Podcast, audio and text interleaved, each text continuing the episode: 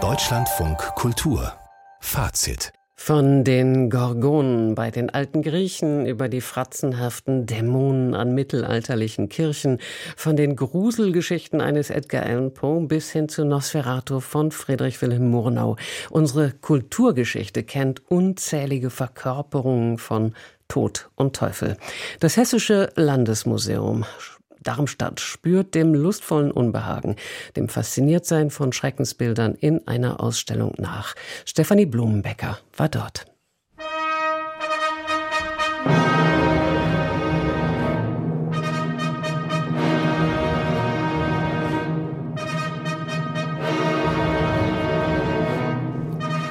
Der Anfang der Bilderschau hat etwas Majestätisches. Der Teufel selbst thront auf einem gewaltigen Gemälde von Friedrich Wilhelm Schadow über einem Berg aus sich windenden Leibern. Seine gewaltigen Fledermausflügel verdunkeln das Licht. Grimmig, melancholisch ist er der Herr über Raserei, Zerstörung, Lust und Schmerz. Das düstere Ölgemälde aus der Mitte des 19. Jahrhunderts eröffnet einen umfassenden Blick auf die Erscheinungsformen des Bösen. Kuratorin Westerly Page hat die Ausstellung konzipiert. Tod und Teufel beschäftigt sich mit der Faszination des Grauens, die Jahrhunderte von Kunst- und Kulturgeschichte geprägt hat. Der erste Teil der Ausstellung streckt die Fühler in die Vergangenheit aus. Dürer zeigt im Holzschnitt Ritter, Tod und Teufel. Martin Schongauer bebildert im Kupferstich die wilden Dämonen, die am Bart des heiligen Antonius reißen. Die Hängung zu verantworten hat Oliver Sandrock, den die Darstellungen des Teufels in der Malerei faszinieren. Gehst du in den Prolog, siehst du den Teufel zum Teil als wunderschönen jungen Mann mit Flügeln, sieht aus wie Keanu Reeves in dem Film mit Al Pacino, ein vermenschlichter Teufel. Und sogar der Teufel ist schockiert, was auf dem Boxberg, also auf dem Brocken abgeht, wenn der Tod einer jungen Frau ihr Kind nimmt. Wie auf einem Bild von Franz Krammer zu sehen, der Faust und Mephistopheles bei ihrem Ritt durch die Walpurgisnacht zeigt. Auffallend ist, alle Bilder spielen mit Schatten und der Natur. Die düsteren Einblicke in die Welt des Bösen finden im Halbdunkeln statt. Es öffnen sich Abgründe und Felsschluchten, tote Bäume, kahle Berge, wilde Jagden und schwarze Wasser.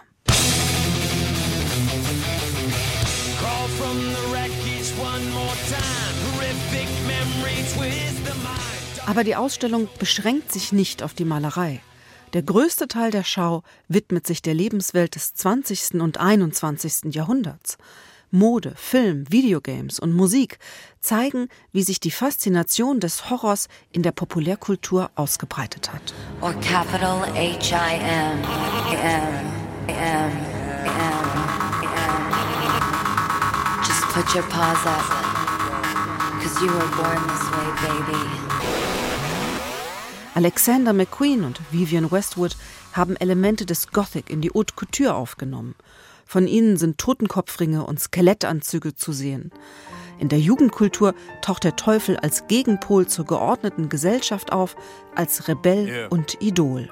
Du kannst haben, was du willst, gib mir einfach die Befehle. Ich will nicht viel von dir, nur am Ende deine Seele. Der Junge überlegte, zu wenig sprach dagegen. Heute weiß er, damals trat der Teufel in sein Leben. Vergessen die eine Kernbotschaft der Ausstellung ist eben, dass Anderssein, Monstrosität heutzutage kann empowering sein sogar. Das kann ein ermächtigtes Anderssein zeigen.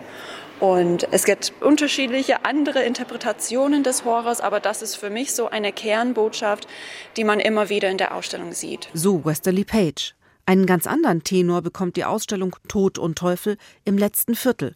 Hier wird sie politisch. Das sieht aus wie Fleischbeschau, wie im Kühlhaus. Und wenn Sie genau hingucken, sehen Sie menschliche Hände, menschliche Organe, Geschlechtsmerkmale. Und Sie sehen die Farbe der Werke, das sich auf People of Color bezieht. Eine Arbeit der Künstlerin King Cobra. An großen Fleischerhaken und mit Tausenden von Nadeln bespickt hängen Objekte, die Körperteilen ähneln, innen und außen gleichzeitig zeigen, ausblutend, gequält, aber auch mit kostbaren Perlen besetzt. King Cobra thematisiert hier Medizingeschichte, die in den USA eng mit Rassismus gegen Schwarze verbunden ist. Der Arzt und sogenannte Vater der Gynäkologie James Sims forschte und experimentierte an schwarzen Sklavinnen, die er ohne Betäubung operierte, weil er annahm, dass sie Schmerzen nicht so empfinden können wie Weiße. Dazu Kurator Oliver Sandrock. Das macht uns hier aus. Wir sind das Böse. Das Böse steckt in uns. Keiner bringt so gezielt und unkontrolliert Menschen um wie wir. Das liegt in uns, das liegt in unserem Gehirn. Wir sind's. Tod und Teufel. Die heute eröffnete Ausstellung können Sie bis zum 2. Juni im Hessischen Landesmuseum Darmstadt besuchen. Stefanie Blumenbecker berichtete.